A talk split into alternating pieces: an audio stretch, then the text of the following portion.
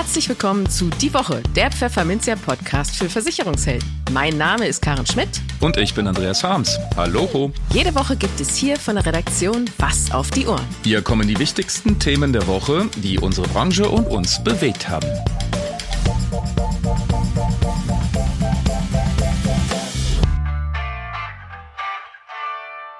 Moin aus Hamburg und herzlich willkommen zu Folge 167 unseres Podcasts. Heute ist Freitag, der 9. Februar 2024. Und diese Themen haben wir heute für Sie. Im Schmolltalk sprechen wir über neue Regeln und Versicherungen zu Balkonkraftwerken. Außerdem reden wir mit Christoph Fuchs von FinVoice und Hannes Heilenkötter von Blau Direkt über Hilfe bei Servicepauschalen und Honorarvereinbarungen. Und in den News der Woche haben viele Kunden keinen Bock mit ihren Vermittlern über ihre Nachhaltigkeitspräferenzen zu sprechen. Die Schlichtungsstelle der BaFin lehnt fast alle Anträge ab. Verbraucher arbeiten laut einer Analyse von Check24 rund 450 Stunden für Versicherungen, Energie und Co. Und die deutschen Versicherer sprechen sich gegen eine neue Versicherungspflicht für Gabelstapler, Aufsitzrasenmäher und ähnliche Kleingeräte aus. Werbung 100 Fachvorträge, 150 Aussteller und als Starredner Top-Unternehmer Wolfgang Grupp und Managerlegende Uli Hoeneß. Die MMM-Messe der Fondsfinanz am 19. März ist der Treffpunkt für alle Profis, Einsteiger und Interessierte der Finanz- und Versicherungsbranche. Informieren Sie sich über die neuesten Produkttrends, aktuelle Branchennews und unschlagbare Messeangebote. Sichern Sie sich zahlreiche IDD-Stunden und nutzen Sie die Chance, mit Kollegen und Branchengrößen zu netzwerken. Am 19. März im MOC München. Jetzt mehr erfahren und kostenfreies Messeticket sichern unter www.mmm-messe.de. Bis bald in München. Ihre Fondsfinanz. Aus der Redaktion. Du Schmidti, frag mich mal, wie es mir geht. wie geht's dir denn, Scholle? Ach, so lau lau. Und damit sind wir direkt beim Thema. Oh, je, je. Wir haben ja gesagt, Scholle ist der Karlauer King. Das war auch wieder eine. Es da habe ich jetzt aber auch eine halbe Stunde dran überlegt. Also um Balkonkraftwerke. Balkonkraftwerke, genau. Es geht ja. um Solarenergie. Die, äh, ja. Also wir kriegen inzwischen hier, äh, also meine Mutter kriegt inzwischen hier so drei Anrufe in der Woche von Leuten, die eine Solaranlage verkaufen wollen. das ist also sehr on vogue gerade das Thema. Mhm. Aber tatsächlich in Sachen Balkonkraftwerke hat sich ja einiges getan. Du hast ja für das äh, Heft, das Printheft, das nächste Woche am 14. Februar erscheint, hast du ja eine Geschichte mhm. geschrieben zum Thema Balkonkraftwerke. Und da ja. äh, hat sich nämlich einiges getan seit Jahresbeginn. Erzähl doch mal schon. Genau, und äh, ich muss sagen, das ist wieder das Ding, was ich an meinem Job so liebe. Ich kann lauter schöne neue Sachen lernen. Zum Beispiel die, Unsere Bundesregierung hat ein Solarpaket verabschiedet und äh, das hatte sie auch schon vorher beschlossen. Es ist jetzt einfach in Kraft getreten. Und äh, das erleichtert einige Regeln für Balkonkraftwerke. Jetzt musst du fragen, oh, was denn? ich habe dich ja schon gefragt, was es für Ach so. gibt. Na gut, okay. Also, die Vorteile von Balkonkraftwerken sind, man kauft die sich, stöpselt sie an. Das geht auch relativ einfach und muss gar nicht große Sachen irgendwie mehr machen. Also man braucht keine äh, Vereinbarung für Einspeisevergütungen oder irgendwelche weiteren äh, irgendwelche weiteren Finessen oder irgend sowas, sondern man stöpselt die einfach an, verbraucht den Strom, überflüssiger Strom wird ins Netz gespeist, aber man bekommt kein Geld dafür. Das zeichnet ein Balkonkraftwerk aus. Mhm. So, jetzt ist ähm, einiges weggefallen. Ähm, erstmal dürfen die mehr Leistung bringen, die dürfen jetzt 800 Watt liefern und nicht 600 Watt. Mhm. Das habe ich in der Geschichte auch mal ein bisschen ausbaldowert. 800 ähm, Watt, das reicht natürlich nicht für einen Wasserkocher, aber äh, für einen kraftvollen äh, Daddelcomputer mit Monitor kann das schon reichen. Das ist dann mhm. schon gar nicht so schlecht. Das ist also, aber krass. So ein, ein, Wasserkocher ja. braucht mehr Strom. Ja. Als ein Computer, mit dem man zockt? Ja. Das hätte ich ja. nicht gedacht. Ähm, naja, wobei ich jetzt nicht weiß, wie viel wirklich ein Daddelcomputer so schluckt. Aber ich habe einen ganz ordentlichen Computer, der nimmt so 600 Watt. Der hat ein Netzteil für 600 Watt ähm, nimmt aber vielleicht 200. Aber alles, was mit Hitze zu tun hat, also ein ah. Radiator oder ein Backofen oder mhm. eben ein Wasserkocher, okay. die ziehen dann richtig. Mhm. Ähm, oder eine Waschmaschine eben auch, aber auch nur, wenn sie das Wasser aufheizt. Also da, die brauchen dann Wasserkocher 2000 Watt, durchaus. Ähm, ja, ja, ja, ja. Genau, also die Dinger dürfen jetzt 800 Watt liefern, sind also ähm, dürfen also mehr Leistung liefern. Die Stecker wurden vereinfacht. Also man darf jetzt einen ganz normalen Schuko-Stecker, also Steckdosenstecker, die heißen Schutzkontaktstecker, die darf man äh, einfach in die Steckdose läuft. Ja, das ist einfach. So. Genau. Und das war so in der Form nicht ausdrücklich so schön erlaubt. Es wurde so ein bisschen geduldet. Aber es wurde mal gesagt, man soll den sogenannten Wielandstecker nehmen. Der ist ein bisschen anders. Ja, drei Pole, anderes Plastik. Und die Kontakte liegen nicht frei. Da sind die Kontakte so versteckt. Und äh, Schokostecker, da liegen, kennen wir ja alle, da sind die Kontakte frei. Trotzdem kriegt man keine gewischt. Ich meine, 800 Watt ist ja auch ein bisschen was. Äh, denn Äh, da schaltet sich ein Bauteil ab, sobald der Stecker nicht in der Dose ist. Also man ist ah, auch ja. da ein bisschen geschützt. Das ist alles ein bisschen neu. Man muss die Dinger nicht mehr beim Netzbetreiber anmelden, sondern nur noch im Marktstammdatenregister. Also da ist eine Meldepflicht weggefallen. Und die Stromzähler wurden auch vereinfacht. Also man braucht, irgendwann braucht man einen Stromzähler, der nicht rückwärts läuft, aber mhm. nicht mehr sofort. Okay. Das heißt, man kann sich so ein Ding kaufen, anstöpseln und dann wartet man in Ruhe auf den Elektriker, bis der den Stromzähler austauscht. Wenn man so einen alten hat, der dann rückwärts läuft. Mhm. Die nennt man auch, und jetzt wäre unnützes Wissen. Das ist so, wer wird Millionär wissen, nenne ich das. Das mhm. sind die sogenannten Ferraris-Zähler. Ah, ja. Die laufen, die laufen rückwärts. Nicht, weil sie so schnell laufen wie ein Ferrari, sondern weil sie, keine Ahnung. also wenn Sie mal bei Wer wird Millionär sitzen und die Antwort genau. dann wissen bei der eine Million Euro Frage dann. Ich möchte dann Provision. Haben Sie bei uns erfahren. genau. Der Ferraris-Zähler und der Wielandstecker. Wir haben tolle neue Sachen wieder, ne? Und wie, Scholle, ja. ist es denn mit der Versicherung der Dinge? Mhm. Das, ähm, es gibt ein paar grundsätzliche Sachen. Also grundsätzlich greift für so ein Ding die Hausratversicherung, mhm. weil das äh, zum Hausrat zählt, so ein Balkonkraftwerk. Ist Jetzt es aber nicht fest verschraubt mit dem Balkongeländer? Das und da und da geht's los und da unterscheiden Aha. sich durchaus auch die Versicherer voneinander so ein bisschen in ihren Ansichten. Mhm. Nehmen wir jetzt mal zum Beispiel mal äh, den Tabellenführer aus Bayern, also die Allianz. Bei denen greift die Gebäudeversicherung, Wohngebäudeversicherung, sobald das Ding fest verschraubt ist. Ähm, zumindest ist das auf der Webseite so zu lesen. Und okay. es kann also sein, fest verschraubt, eigenes Haus, eigenes Grundstück, dann greift die Wohngebäude. Kann mhm. sein, muss man halt wirklich reingucken. Und es gibt auch noch Hausrattarife, die das Balkonkraftwerk nicht abdecken. Das sind dann so Basistarife, Grundtarife, okay. also auch da bitte reingucken. Mhm. Ähm, wobei sich das, glaube ich, alles demnächst gibt. Denn der GDV, ähm, der Branchenverband, hat Balkonkraftwerke in die Musterbedingungen für Hausratversicherung aufgenommen. Das heißt, neue Tarife haben höchstwahrscheinlich Balkonkraftwerke mit drin. Ja, sehr gut. Und bestehende Tarife wahrscheinlich nach und nach dann auch. Und dann heißt es einfach, also da ist man gegen die Grundelemente versichert. Also ähm, was war das alles? Feuer, Hagel, Sturm. Ja. Genau. Ne? Und auf dem Balkon, ne, das ist ja immerhin ja, eine Fläche. Ja, ist so ne? Sturm, das, das ist schon, kann schon ordentlich ne? wirken. genau, und dann, ähm, und da ist so gegen diese Grundgefahren, da schützt schon mal die Hausrat. Ähm, also durchaus auch mal ein schönes so Thema für Vermittler, wenn sie wissen, dass Kunden von ihnen sich mhm. eben sowas, sowas überlegen mhm. oder äh, sich vielleicht eine angeschafft haben, dass man da vielleicht dann doch nochmal schaut, wie sieht's denn mit dem Versicherungsschutz aus? Nicht, dass sie da Exakt. so einen alten Tarif haben, der das Ding vielleicht eben nicht absichert. Ja, ja, das ist eine ganz, ja. ganz böse Falle. Mhm. Ähm, auch äh, wenn man sowas in einer Mietwohnung betreibt. Und das hat mir auch ah. ähm, ein, ein Kollege aus der Versicherungsbranche zugerufen, dann sollte man auch die Haftpflicht überprüfen, gucken, ah, ob das ja, damit klar. drin ist. Denn mhm. falls ein Kabel durchschmaucht oder hier der, der, der Wechselrichter oder so, der, der schmaucht durch und die ähm, Mietwohnung fackelt ab, mhm. dann sollte die Haftpflicht da das bitte mit abdecken. Also da muss man dann auch mal ein bisschen gucken. Oder das Ding wird bei Sturm vom Balkon geweht und fällt jemanden auf den Kopf. Klassiker, ja. Klassiker.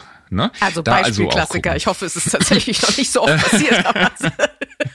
genau. Es ist so dann das sieht man nicht, Beispiel, was denn passieren kann. Genau. Dann sieht man Sterne statt Sonne. Also wenn man das Ding auf die Rübe kriegt. Genau. Ja, Mensch. Und für äh, Details, weitere Details, äh, schauen Sie einfach ins nächste Heft. Äh, und da haben Sie dann das Ganze auf vier Seiten erklärt, ausführlich. Genau, mit ganz viel Liebe und äh, mit äh, und einer Freude. Grafik. Nein, die Grafik war eine andere Geschichte, Entschuldigung. Ja, genau. Super, Schmidt. Hast du ja wieder, hast ja wieder richtig Das war die ne? Wassergeschichte. Genau. Auch interessant. Also wenn es sich auch Wasser von außen, äh, das äh, ist auch ein Thema. Genau. Das ist, ich sage ja, ich liebe das an dem Job. Ich lerne so viele schöne Sachen. Ähm, kann wirklich irgendwann mal zu Wer wird Millionär gehen. Genau.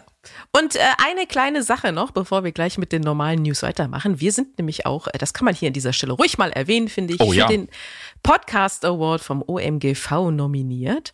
Und da können Sie für uns abstimmen. Wir würden einfach mal einen Link in die Show Notes packen. Wenn Sie da drauf klicken, dann kommen Sie zu einem LinkedIn-Post vom Versicherungsboten und Marco Peterson, die das Ganze nämlich ausrichten. Und wenn Sie da ein Like für uns hinterlassen, bekommen wir zwei Punkte. Und wenn Sie einen Kommentar hinterlassen, bekommen wir einen Punkt. Und das wird dann eine Publikumsbewertung sozusagen. Und dann gibt es noch eine Jurywertung. Und äh, auf Basis der beiden Ergebnisse wird dann eben der Podcast Award verliehen.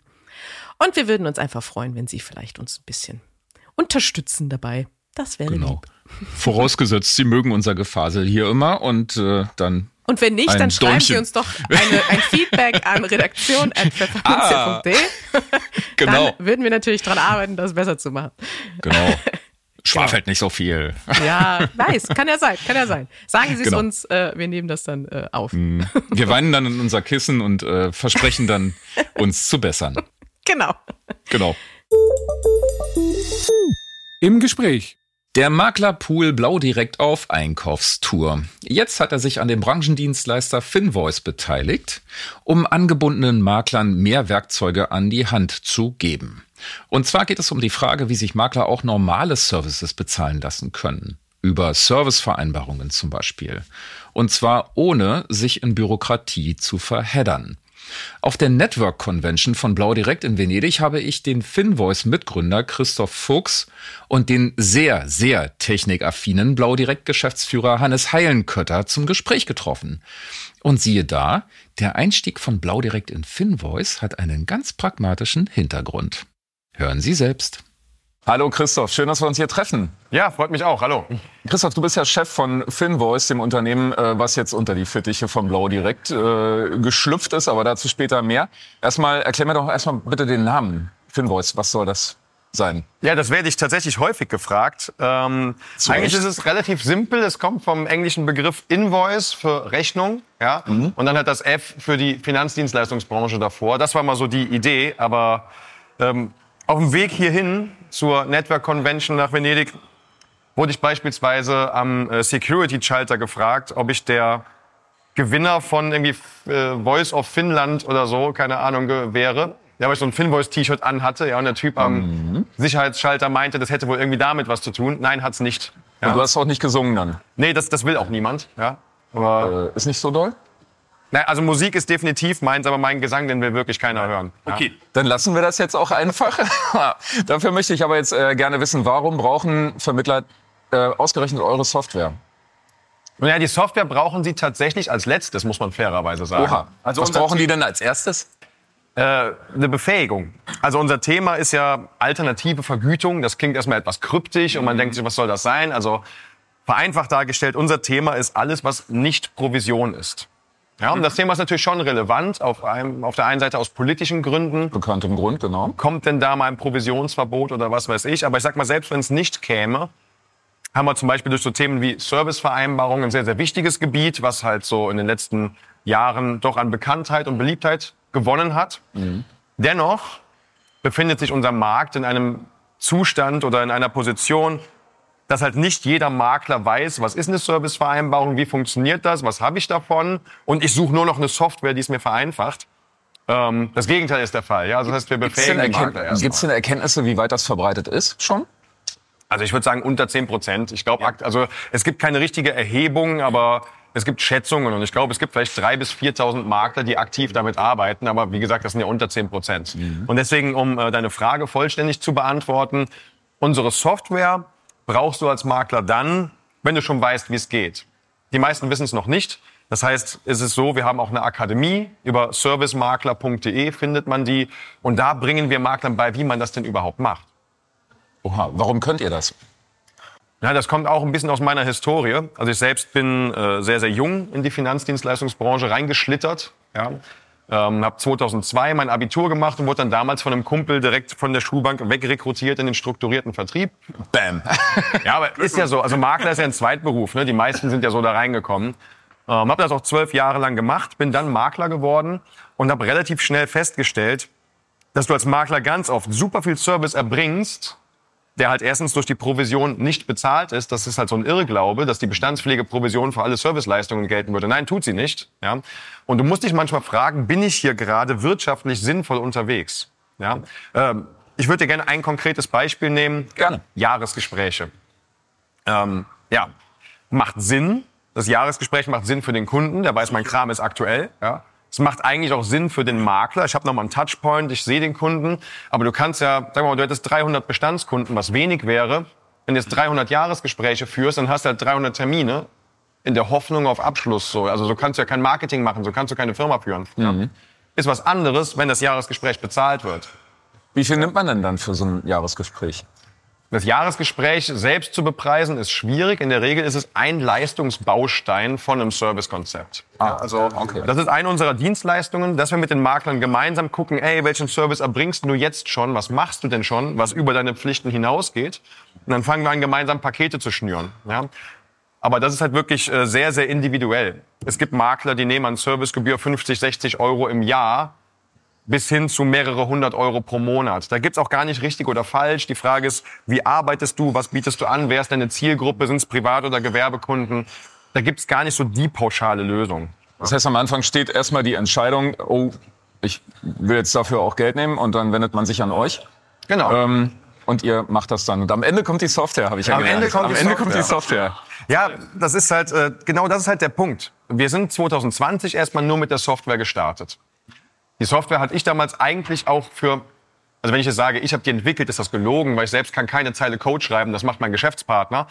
Ähm, aber ursprünglich ist die mal entstanden, weil ich es für mein Maklerunternehmen gebraucht habe. Ich brauchte, weil ich schon mit Servicevereinbarungen gearbeitet habe, eine Lösung, um das alles möglichst gut zu automatisieren.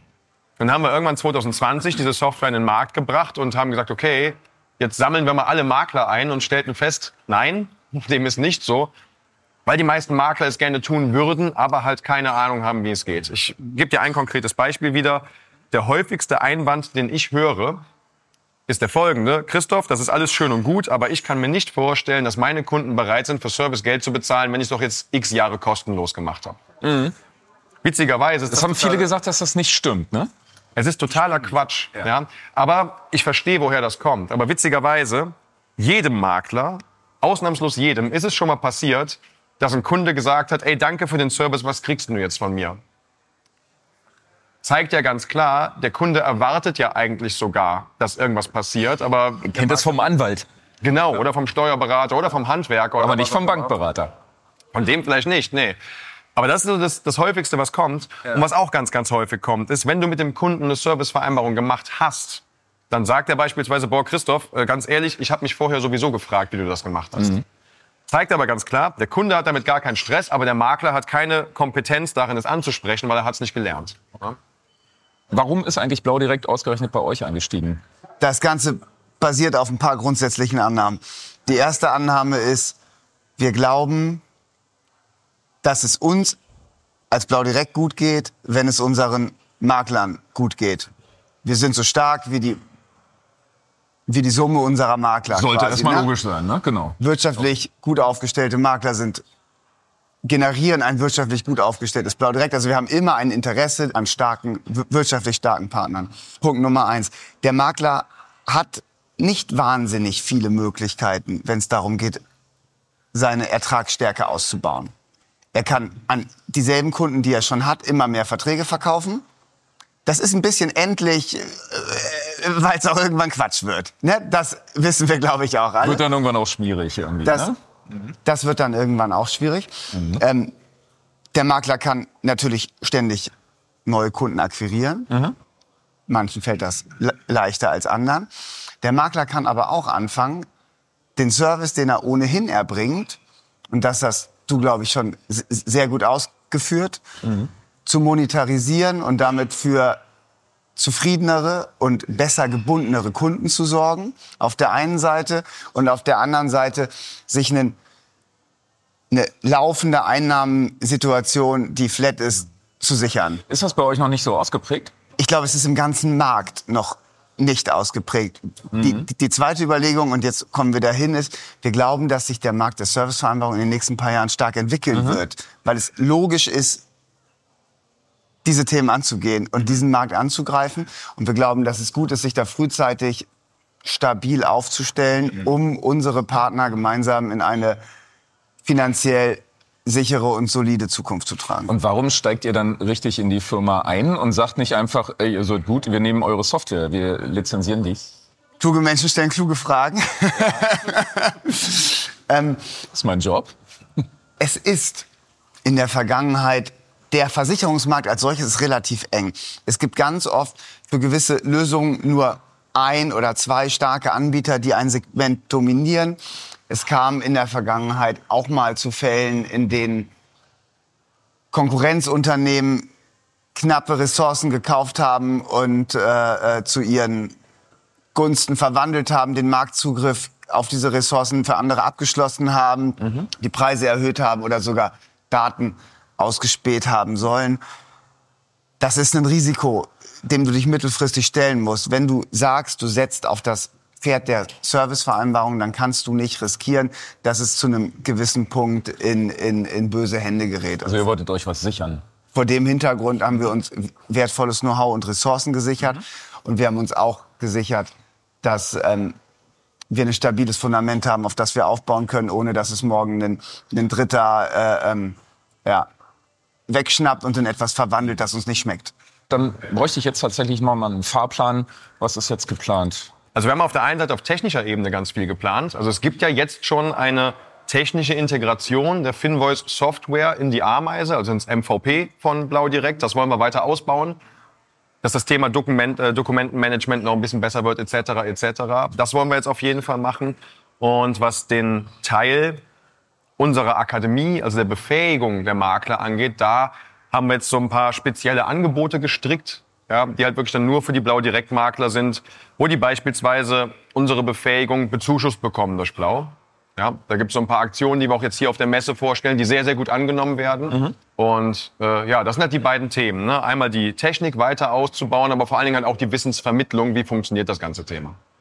Ich glaube, du hast es mal so schön gesagt, wir greifen in einen Markt ein, den wir uns erst noch erschließen müssen oder so hast du es, glaube ich, mal formuliert. Ne? Das ist genau der Punkt, Der, der ja. Markt existiert in den Köpfen noch nicht so sehr. Mhm. Deshalb ist der, der, der erste Schritt, ganz viel Wissen zu transportieren, die Relevanz und die Chancen, die damit einhergehen, deutlich zu machen, noch bevor wir dann später, ich kann nur dich wiederholen, äh, zur eigentlichen Umsetzung und damit zur Software kommen.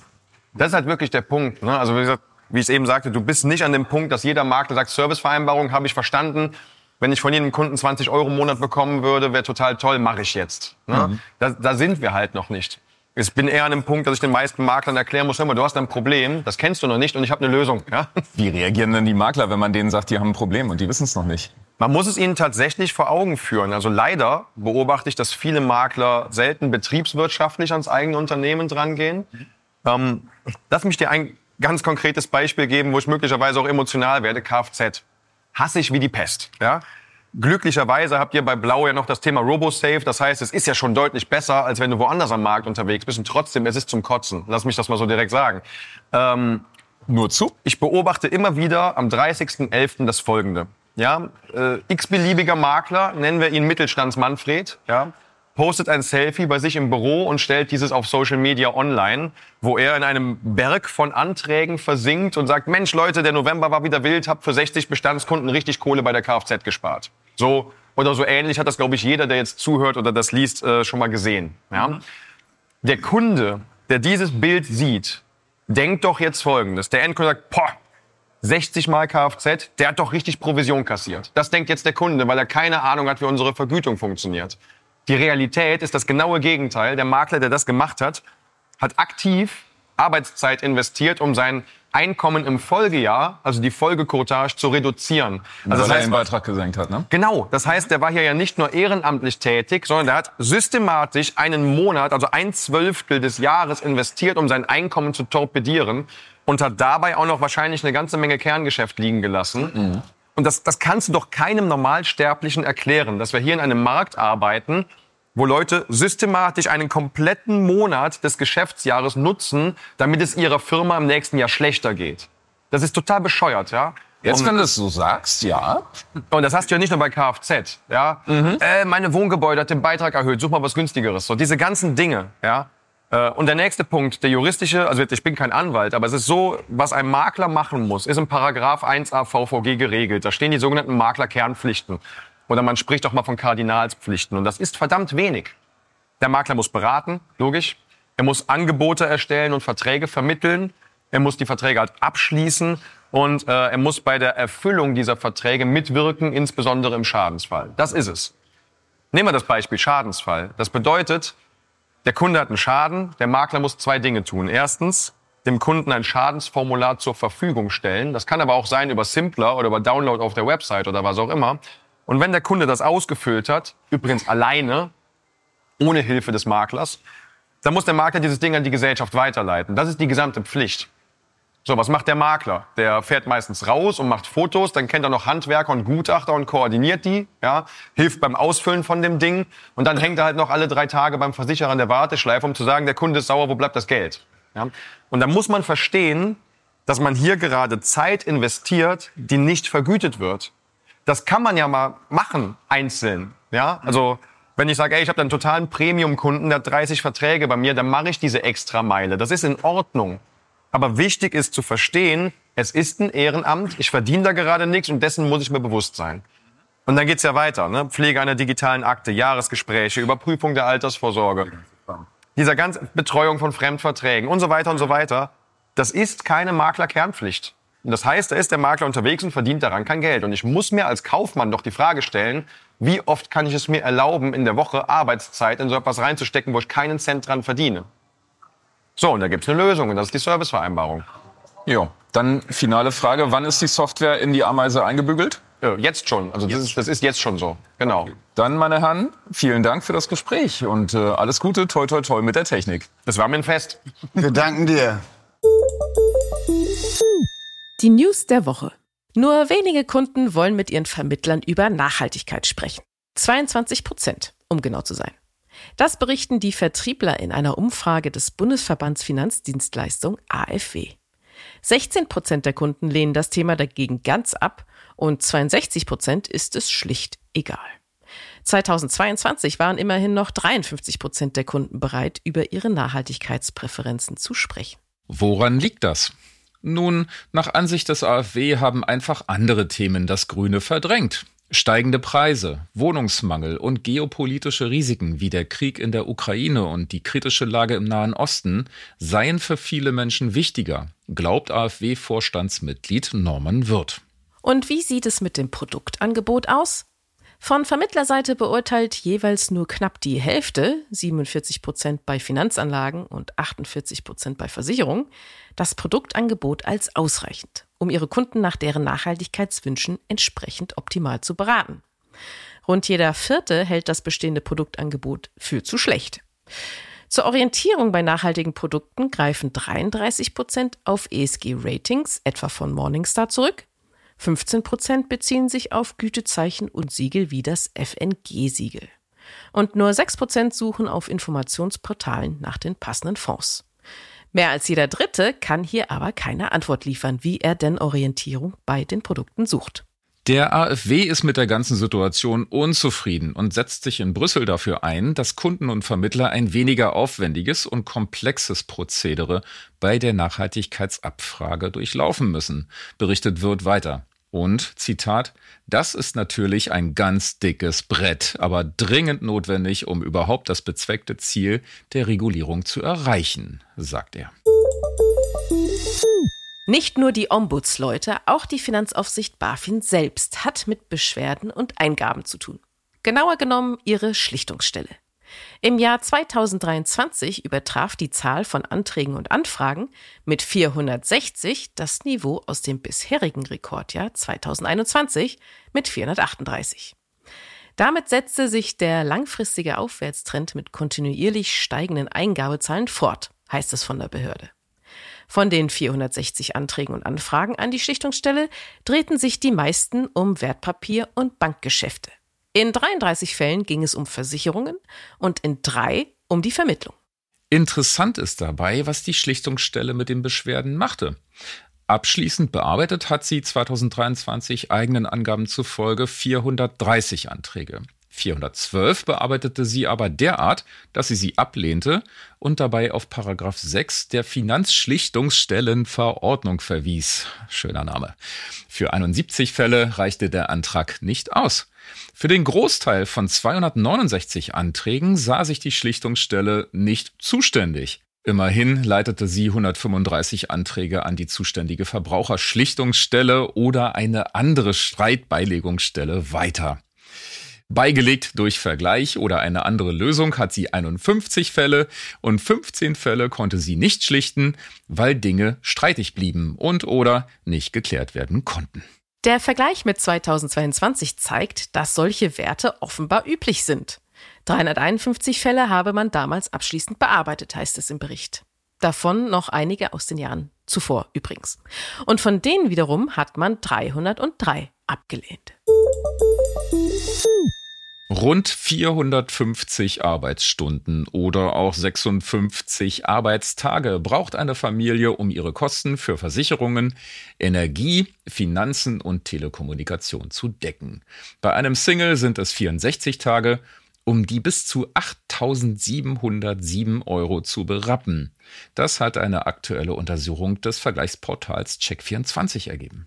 Die Vergleicher gingen für die Familie von einem durchschnittlichen Netto-Monatslohn hierzulande von 2400 Euro aus.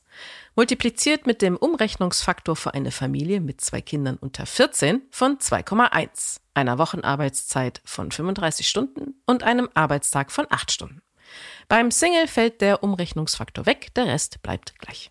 Allein für Versicherungen zahlt eine Familie laut Check24 im Jahr bis zu 6.613 Euro. Bei einem Ein-Personen-Haushalt sind es bis zu 4.355 Euro. Das Vergleichsportal empfiehlt dabei den Wechsel in günstigere Tarife, verspricht bei einem Wechsel Kosten von nur noch 2.321 Euro, was dem Nettolohn von acht Tagen Arbeit entspreche. Jetzt kommt das dicke Aber. Der außerordentlich wichtige Hinweis darauf, dass die Altverträge wahrscheinlich bessere Leistungen enthalten, die beim Wechsel nur unter dem Gesichtspunkt des Preises verloren gingen, fehlt mal wieder an dieser Stelle. Kommt bald der nächste Ärger für die Bauern hierzulande und für andere Gewerbetreibende? Aktuell liegt ein Gesetzentwurf im Bundesrat, der eine neue Versicherungspflicht für sogenannte langsame Fahrzeuge vorsieht. Davon wären etwa Gabelstapler, Landmaschinen, Aufsitzrasenmäher, Schneeräumer und andere selbstfahrende Arbeitsmaschinen mit einer Höchstgeschwindigkeit von über 6 und bis zu 20 Stundenkilometern betroffen. Die neue Versicherungspflicht würde ab 2025 gelten. Bisher sind die Fahrzeuge pauschal in allgemeinen Haftpflichtversicherungen mitversichert. Der Bundestag hat den Gesetzentwurf bereits verabschiedet, der Bundesrat hat die neue Versicherungspflicht aber erstmal gestoppt. Die deutschen Versicherer mahnen nun zur Eile, um Rechtssicherheit herzustellen. Denn die vom Bundestag verabschiedete neue Versicherungspflicht würde einen immensen bürokratischen Aufwand auslösen, sagt Jörg Asmussen, Hauptgeschäftsführer des Versicherungsverbands GDV. Mehrere Millionen Versicherungsverträge müssten überprüft und voraussichtlich mehrere hunderttausend Verträge geändert werden, erklärt er weiter. Die Halter selbstfahrender Arbeitsmaschinen und Gabelstapler müssten ab 2025 über Haftpflichtversicherungen mit einer Deckungssumme von knapp 9 Millionen Euro verfügen. Für diese Umstellung bräuchten sowohl Versicherer als auch die betroffenen Kunden, vor allem Landwirte, Logistiker, produzierende Unternehmen, aber auch Privatpersonen, ausreichend Zeit. Das gilt umso mehr, als dass Verstöße gegen die neue Pflicht keine Ordnungswidrigkeit, sondern eine Straftat wären, betont Asmussen. Dann drohten den Haltern Geldstrafen oder sogar eine Freiheitsstrafe von bis zu einem Jahr. Zudem könnte das Fahrzeug eingezogen werden. Daher müsse nun schnell Rechtsklarheit geschaffen werden. Nach Ansicht der Versicherer könnten die derzeit geltenden Regeln unverändert beibehalten werden. Wir haben aktuell eine klare, praktikable und kostengünstige Lösung, mit der es seit Jahrzehnten keine Probleme gab, so Asmussen. Und weiter. Uns ist nicht ein Schadenfall bekannt, in dem der Versicherungsschutz der Allgemeinhaftpflichtversicherung nicht ausgereicht hätte. Und das war es mit dieser Podcast-Folge. Abonnieren Sie doch die Woche gleich auf einer der gängigen Plattformen und hinterlassen Sie dort gerne eine Bewertung. Dann hören wir uns auch garantiert am kommenden Freitag wieder. Bis dahin gilt wie immer, bleiben Sie optimistisch, genießen Sie das Wochenende und kommen Sie gut in die neue Woche.